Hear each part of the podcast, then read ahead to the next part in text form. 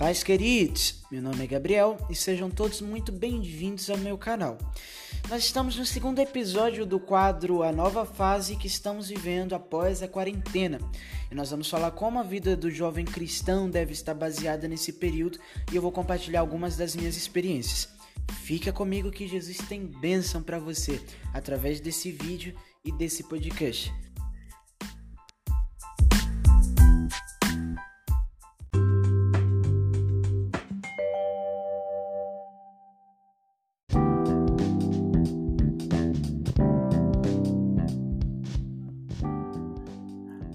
Estamos vivendo um tempo que para muitos inimagináveis. Afinal, na festa de Réveillon, ninguém imaginava em meio a tantos sonhos e projetos que em 2020 viveríamos o que estamos vivendo. Um cenário tenebroso e arrepilante. Afinal, milhares de pessoas estão morrendo todos os dias. E não, isso não é cena de filme. Infelizmente, isso é uma realidade da vida. É um cenário da vida real. Quem dera se acordássemos e tudo isso fosse apenas um pesadelo. Mas não. Não podemos e nem conseguimos fingir que nada está acontecendo, pois está sim. De repente, sonhos foram anulados, corridas paralisadas, sorrisos começaram a sumir e despedir para sempre de repente, começamos a valorizar o que antes era imperceptível, mas uma vez que não podemos abraçar, apertar as mãos, agora vemos um valor significativo. E com isso aprendemos que, por mais que as tecnologias se evoluíram, elas não substituem os afetos e carinhos demonstrados pessoalmente. Qual seria a rotina do jovem cristão nesse processo? Uma vez eu li que tudo que é novo assusta. E não vamos negar que não estamos assustados, pois sim estamos. Afinal, se você olhar à sua volta, o cenário que estamos vivendo é completamente novo. E em meio à correria, o que estamos encontrando, o que encontramos às vezes, perdão, é a frustração gerada pela incerteza do amanhã. E aí surgem as perguntas. Aí a gente que é jovem começa a se perguntar: e se o meu amanhã não existir, Gabriel? Ah, e, e, e a minha escola e os meus estudos? E a minha faculdade e o meu trabalho? Né? Tinha jovem que talvez aí já estava pensando até em casar. E meu casamento, quem sabe o jovem pensou. Ah, e meus planos para o futuro e meu emprego? E minha vida como é que vai ser? E Todas essas perguntas são feitas pelo jovem hoje. Porque se organizar em meio ao caos, às vezes é quase impossível. Mas mesmo sendo quase impossível, é necessário. Em meio ao turbilhão, eu tenho enxergado que o único caminho para dar conta e conseguirmos alcançar o que corremos atrás é a organização.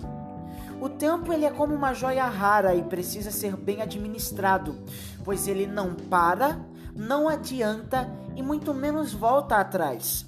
Um dos conselhos que eu dou para você jovem é que se atente a organizar a sua rotina.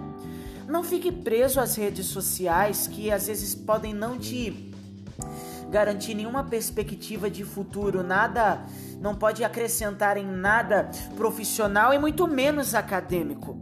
Não fique nas redes sociais que não vão te ajudar, mas invista em algo que vai cooperar com aquilo que você precisa alcançar. Tenha um horário de acordar, de se alimentar, faça um cronograma de estudos, passe tempo com quem você ama. Afinal, a vida daqui para frente já não mais será a mesma. E eu nem quero que seja, pois eu quero que quando sairmos disso venhamos valorizar os mínimos detalhes da vida que possamos usar a tecnologia a nosso favor, que possamos desfrutar das coisas mínimas que às vezes não percebemos, mas que têm grandes significados, grandes grandes significados. E o futuro só Deus sabe como vai ser. O amanhã só Deus sabe como vai ser. Mas é óbvio que a rotina vai mudar. Tudo já mudou, mas jovem, não se desespere se organize. Tem uma canção do Preto no Branco que é assim: se organize. É hora de mantermos a esperança e não perdermos a fé. É hora de agarrarmos no nosso sonho e estabelecer padrões de limites de organização. É hora de se cuidar e se cuidar de quem a gente ama. Se eu pudesse, eu apertaria a sua mão agora e diria para não ter medo. Mas como eu não posso, eu prefiro dizer que aproveite que você está distanciado e se conheça melhor. E organize o seu tempo, se reinvente, estude, trabalhe pelo seu sonho. O ontem foi embora rapidamente o, e levou consigo muita gente. O hoje está passando mais rápido do que você perceba. Veja bem o horário que você acordou, você já está assistindo um podcast agora, talvez no meio do dia ou no final da noite. E o amanhã, o amanhã talvez não exista, porque ele não nos pertence, o amanhã pertence a Deus. Mas o mais importante que as, decis... que as tomadas de decisões do nosso presidente ou do nosso governo é a nossa tomada de decisão. É a nossa tomada de decisão. Aí você, jovem, pode na sua casa se perguntar: Ah, Gabriel, mas sobre qual tomada de decisão você está falando? Independente das tomadas de decisões vindas lá de cima, eu falo do nosso governo, do nossa, da nossa presidência. O mais importante que isso é a nossa tomada de decisão de não nos estacionar, não nos estacionarmos, de utilizarmos o que temos hoje a nosso favor e valorizar a vida, e valorizar os dons que Deus nos deu e valorizar os momentos que temos com Deus. É a tomada de decisão de não se desesperar e pensar que tudo vai acabar agora, mas não, não vai acabar agora. Existe um ditado que ele diz que enquanto a vida há esperança. Ah, é meio clichê? É meio clichê, mas se faz sentido eu vou utilizar. Enquanto a vida há esperança. Ah, mas muita gente morreu. Você ainda está vivo e você pode correr atrás do que você sonha, do que você procura. Nós que às vezes somos jovens, estamos aí na correria para alcançar a faculdade, os estudos e aquela procura por algo que a gente sonha. E aí do nada, pô, 2020, pandemia. Meu Deus, e agora? Aí vem no pensamento como que vai ser o sonho que eu sonhei, o projeto que eu fiz. Jesus, está tudo desestruturado, mas agradeça a Deus pela vida. É a maior conquista que você pode fazer. Estabeleça um, um, um cronograma de tempo. Acorde, leia a Bíblia, ore, fale com Deus, estude. Não deixe, pelo amor de Deus, não deixe de lado seus estudos. Trabalhe. Sim, trabalhe à distância, corra atrás do seu sonho. Faça o que te compete fazer deixe que Deus vai providenciar no resto. Mas busca o reino de Deus.